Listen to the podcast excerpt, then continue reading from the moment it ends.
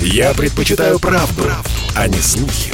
Поэтому я слушаю Радио КП. И тебе рекомендую. «Экономика» на Радио КП. Здравствуйте, дорогие слушатели радио «Комсомольская правда». В эфире наш ежедневный обзор главных экономических новостей. Американцы грозят России очередными экономическими санкциями. Вот что сообщает об этом CNN. Цитирую. По словам людей, знакомых с ситуацией, официальные лица США сейчас обсуждают широкий набор санкций в отношении России, призванных удержать страну от вторжения на Украину. Эти санкции включают в себя новые действия против российских чиновников, крупных бизнесменов и компаний. Окончательные решения о том, применять ли новые санкции и когда, пока не приняты. Сейчас администрация президента США ведет переговоры с руководителями европейских стран. Многие эти страны имеют тесные экономические связи с Россией и тоже пострадают от санкций, если их введут. Новые экономические санкции могут быть направлены против разных отраслей экономики, в том числе против банковского сектора и производителей энергии. Кроме того, под угрозой российские олигархи. Им могут ограничить возможность для путешествий, и их могут отлучить от возможности получать кредиты и заводить счета в западных странах. Кроме того, нам грозят санкциями против суверенного долга, то есть американцы могут запретить своим компаниям покупать российские облигации федерального займа. Их выпускает наш Минфин, когда хочет взять взаймы у бизнеса или простых людей. Ну и самое серьезное, это потенциальный ядерный вариант, как сообщает CNN, отключение России от системы SWIFT. Это международная платежная система, которая позволяет российским импортерам и экспортерам, а также обычным людям получать деньги из-за границы и отправлять переводы за рубеж. Не буду вдаваться в аналитику, к чему может привести подобное отключение, но если оно случится, скажу просто. Это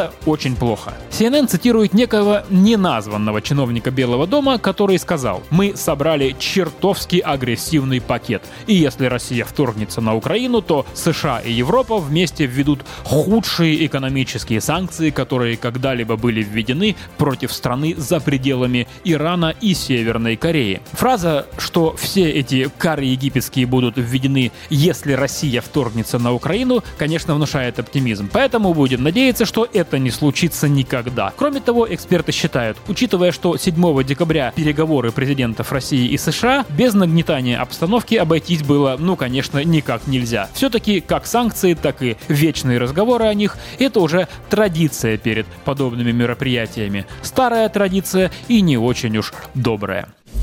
Ну и в завершение давайте о чем-нибудь более позитивном. Центробанк придумал новые способы спасти нас от телефонных мошенников. Он предлагает внести поправки в федеральный закон о национальной платежной системе, и это должно помочь защитить наши с вами деньги. Центробанк предлагает решение сразу трех проблем, из-за которых мы иногда теряем деньги, отдаем их аферистам. Расскажу коротко о каждой. Итак, проблема номер один – это когда, скажем так, жертву берут нахрапом. Обычно мошенники застают жертву врасплох. Например, когда у человека в жизни случилось что-то неприятное, проблемы на работе, или он просто в конце концов не выспался. В общем, подлавливают его в ситуацию, когда он не совсем адекватно думает, то есть, по сути, многие жертвы отдают деньги в состоянии аффекта. Центробанк предлагает ввести некий период охлаждения. К периоду в случае подозрительной операции банк на пару дней придерживает деньги у себя и не будет отправлять их на счет в другой банк.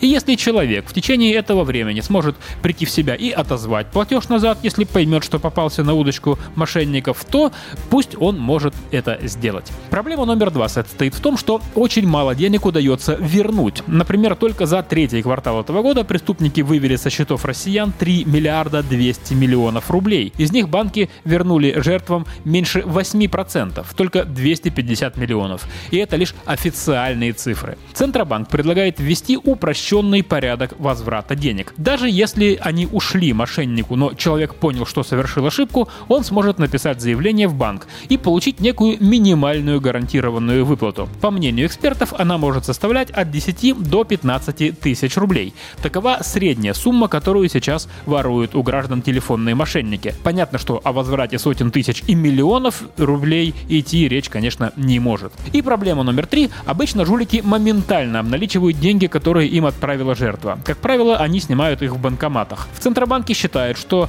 банки, в которых держат счета мошенники, должны работать осмотрительнее. Например, блокировать на срок до 5 дней те счета, на которые поступают подозрительные суммы. Этого срока хватит и потерпевшему, и полиции, чтобы она могла обратиться в суд, арестовать деньги на счете и получить судебное решение о возврате украденного. Законопроект еще будет обсуждаться с банкирами и экспертами. Если власти и бизнес найдут общий язык, документ отправят на утверждение в правительство и Госдуму. «Экономика» на Радио КП.